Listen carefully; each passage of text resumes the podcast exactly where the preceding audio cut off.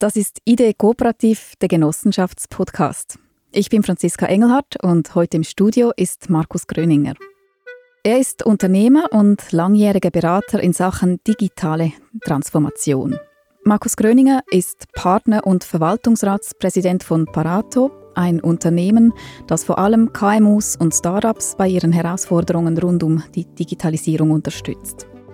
In dieser sechsten Folge geht es um die digitale Transformation in Genossenschaften. Die Digitalisierung ist ein omnipräsentes Thema im Geschäfts- und Privatleben. Sie macht vor keiner Branche Halt und sie beeinflusst und verändert auch jedes noch so kleine Unternehmen. Wie können Genossenschaften die digitalen Entwicklungen für sich, ihre Mitglieder und Kunden nutzen und was ist digitale Transformation eigentlich? Darüber reden wir in dieser Folge. Willkommen, schön sind Sie hier, Markus Gröninger. Freut mich auch. Guten Tag. Ich habe immer eine Einstiegsfrage jeweils in diesem Podcast. Wo kommen Sie zum ersten Mal in Berührung mit einer Genossenschaft? Ja, ich glaube, es sind verschiedene Kontakte. Auf der äh, einen Seite die Mobiliar, natürlich auch die Raiffeisen. Und was teilweise wirklich sehr spannend ist zu beobachten, dass die Verhaltensmuster der Menschen irgendwie anders, irgendwie doch sehr, sehr sympathisch sind. Das haben Sie beobachtet. Das, das heißt, vielleicht ist das auch schon die Antwort zu dieser Rechtsform, was Ihnen daran gefällt.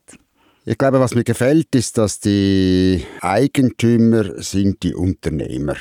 Und äh, in allen Konstrukten, ich glaube, das Unternehmertum, das steuert das richtige Verhalten. Und das spürt man und bei gewissen Unternehmen spürt man es wirklich bis äh, einfach als Kunde. Mhm. Nun sprechen wir heute über die digitale Transformation. Wir sind im digitalen Zeitalter.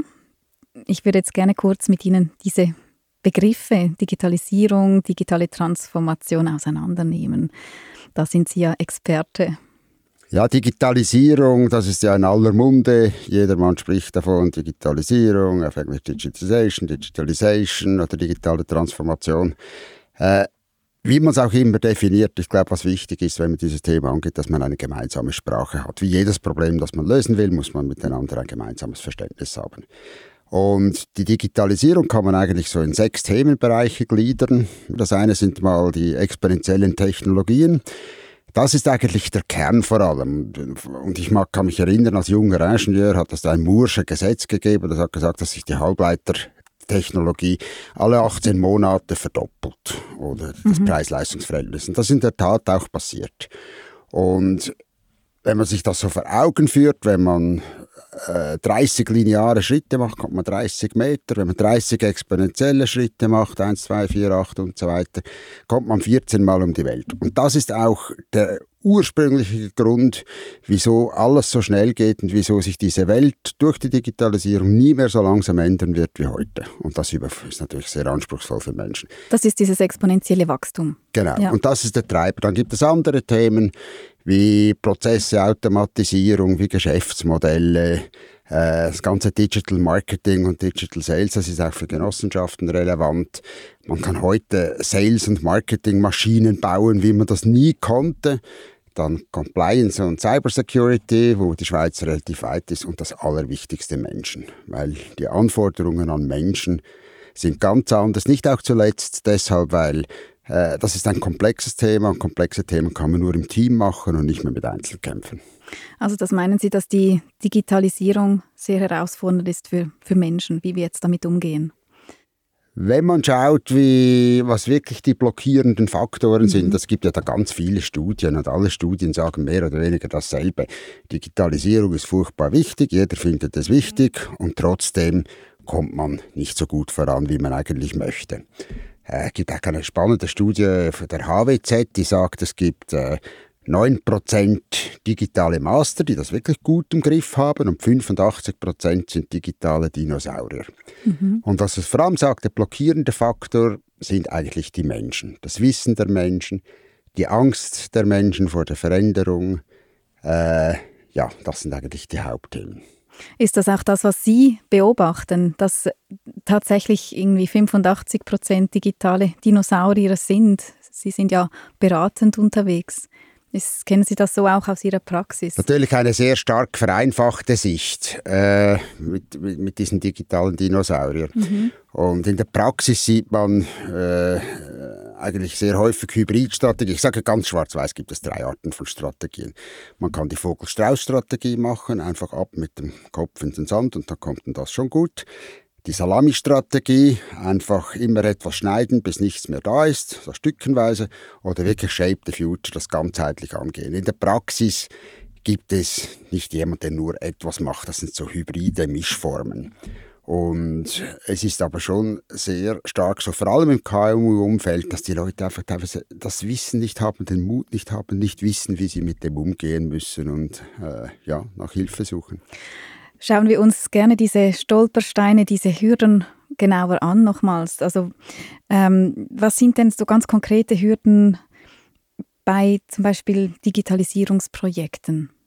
Ich glaube, die größte Hürde sind wirklich die Menschen. Mhm. Also das Wissen der Menschen, auch dass man ein gemeinsames Verständnis hat über äh, was Digitalisierung ist, dass man sich auch ein gemeinsames Verständnis hat, was der Einfluss der Digitalisierung auf eine Industrie und auf ein Unternehmen ist. Und aus dem folgend, dass man halt äh, vielleicht auch keinen Zukunftstraum entwickeln kann und oft auch, dass man die Zeit oder Ressourcen nicht, ja, es ist schon wichtig, ich weiß, Markus, das ist wahnsinnig, ich müsste schon, aber weißt du, wir machen das dann nächstes Jahr. Wir haben mhm. jetzt so viel zu tun im Moment. Und das hat einfach mit der Kultur, mit den Menschen, mit der Veränderungsresistenz mhm. zu, zu tun.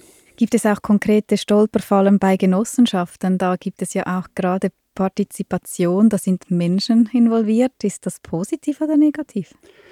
Ist doch spannend, wir haben ja diese Studie gemacht, wo wir etwas die, die Genossenschaften versucht haben zu schauen, ob es Evidenzen gibt für gewisse Themen, die anders sind. Und die grundsätzliche Herausforderung der Digitalisierung ist eigentlich identisch.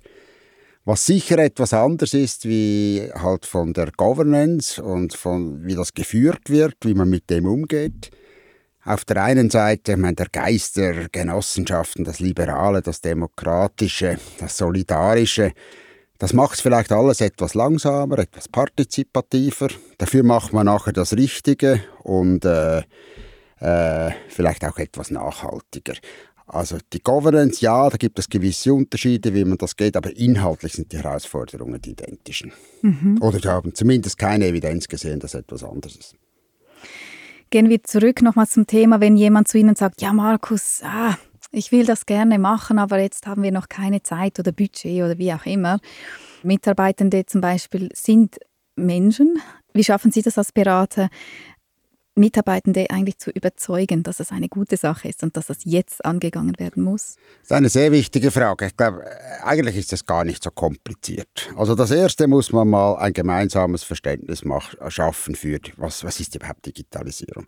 Kann man mit einem Tagesworkshop machen, auch etwas spielerisch, das ja, da kann man vielleicht Freude bekommen. Das Zweite ist, dass man sich bewusst wird, was bewirkt diese Digitalisierung potenziell in meinem Unternehmen und in meiner Industrie. Kann man auch so mit Disruption Workshops machen. Das ist lustig, wenn man junge Studenten hat, die einem das eigene Unternehmen auf dem PowerPoint, tut ja nicht weh auf dem PowerPoint, disrupten und äh, dann wird das Bewusstsein. Und dann das Können Sie das kurz erklären, was das genau ist?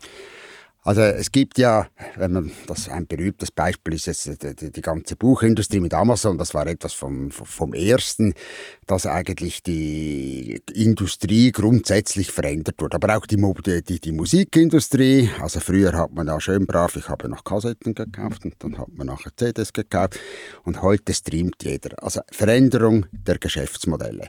Und das ist teilweise sehr schwierig, das intern zu erkennen oder äh, aus verschiedenen Gründen. Man schaut halt sehr eng. Und da gibt es sogenannte Disruption, also Workshop, wo man das Unternehmen versucht, äh, junge Studenten oder irgendjemand von außen wirklich ma maßgebend zu stören und zu disrupten. Ich finde da kein deutsches Wort für dieses Disrupten. Ja, zerstören, das, ja, wahrscheinlich Einfach zerstören. zerstören. Und das spielerisch mit dem Management durchspielen, mhm. das ist eine ganz spannende Übung. Wie gesagt, auf dem PowerPoint tut es ja noch nicht weh. Wenn es in der Realität passiert, dann ist es ungleich schwieriger. Und dann aufgrund von dem Sie haben gefragt, wie man das angehen muss. Einen Polarstern, einen Traum entwickeln, wie man das, äh, wo man hin möchte, wie ein Polarstern, ganz weit weg. Man weiß, ich komme nie dorthin, aber ich möchte schrittweise in diese Richtung gehen. Und dann diszipliniert, schnell, iterativ umsetzen, akzeptieren, dass man viele Fehler macht. Ganz schnell ist auch neu, gerade für uns Schweizer. Ja, und das alles mit den richtigen Menschen, weil ist immer so, war immer schon so, man kann die richtige Strategie und die falschen Menschen haben, meint man noch, die Strategie war falsch. Wie ist das denn, wenn man in zum Beispiel einer Genossenschaft ist, Mitarbeiter, Mitarbeitende oder auch vielleicht Mitglied und man merkt, da müsste doch was gehen. Das ist immer noch irgendwie wie vor zehn Jahren, das kann doch nicht sein von wem aus darf oder soll denn eine, so ein Anstoß kommen? Das ist vielleicht etwas der Unterschied von Genossenschaften zu, ich sag mal, normalen, ich weiß nicht, ob das normale Unternehmen mhm. sind, aber zu, Andere Rechtsformen zu, zu, als Genossenschaften. Zu, klassischen Rechtsformen, wo häufig natürlich eigentlich äh, vom Top-Management, vom Verwaltungsrat obliegt ja die Verantwortung für die Strategie und dann die Geschäftsführung etwas eher top-down, obwohl das auch etwas altmodisch ist und langsam nicht mehr in die heutige Zeit passt. Und bei den Genossenschaften, und es gibt ja zum Beispiel auch das Beispiel vom Schweizerischen Buchzentrum, das mich noch beeindruckt, wie die, die Unternehmen haben Selbsthilfeorganisation, wir wollen, wir wollen weiterleben, wir wollen gegen die großen Online-Jobs äh, wollen wir bestehen können und die haben sich selber geholfen. Sie haben ja den Impuls mitgeschrieben. Da steht ja. genau dieses Good Practice Beispiel vom Buchzentrum. Was haben die genau gemacht? Was sie eigentlich gemacht haben, ist die Digitalisierung gemeinsam vorangetrieben. Jedes einzelne dieser Buchläden hätte das nicht machen mhm. können. Mhm. Und im Wesentlichen, wenn man es jetzt ganz einfach formuliert, sind es zwei Themen. Auf der einen Seite die Logistik, auf der anderen Seite aber auch die Kundenseite. Man wollte gleich schnell, gleich gut sein gegenüber den Kunden wie die großen Online-Händler. Und das hat man sehr erfolgreich umgesetzt.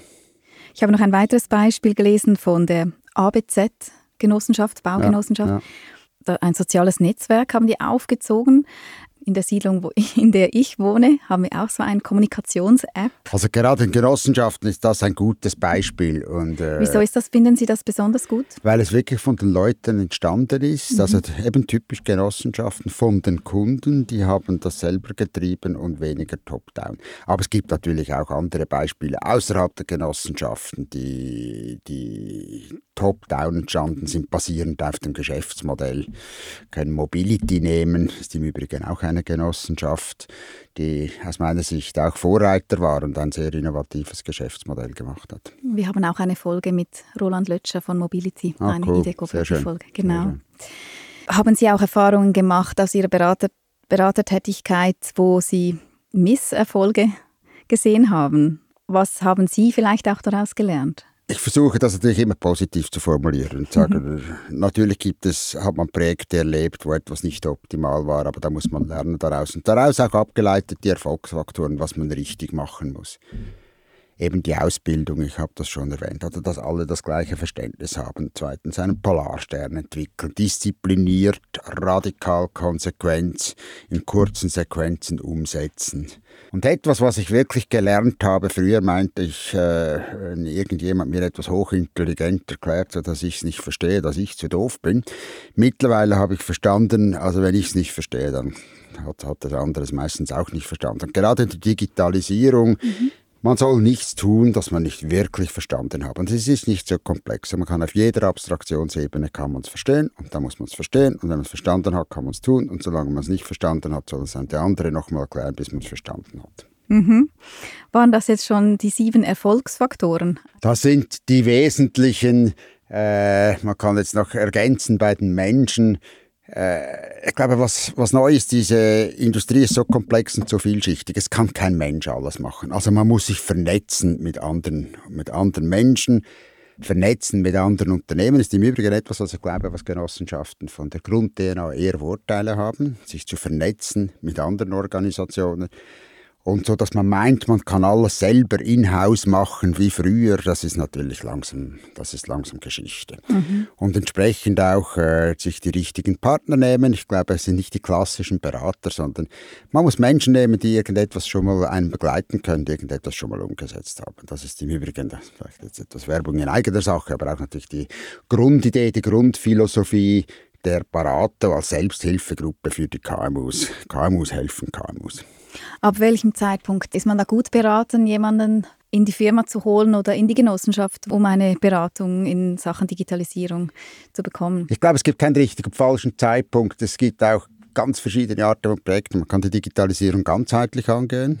Mhm. Man kann aber auch punktuell irgendein Thema lösen, das später eben, je nach Ausgangslage des Unternehmens äh, gibt es ganz unterschiedlich richtige Strategien, auch die finanziellen Mittel oder wo man steht, oder die Reife oder die Akzeptanz innerhalb der Organisation.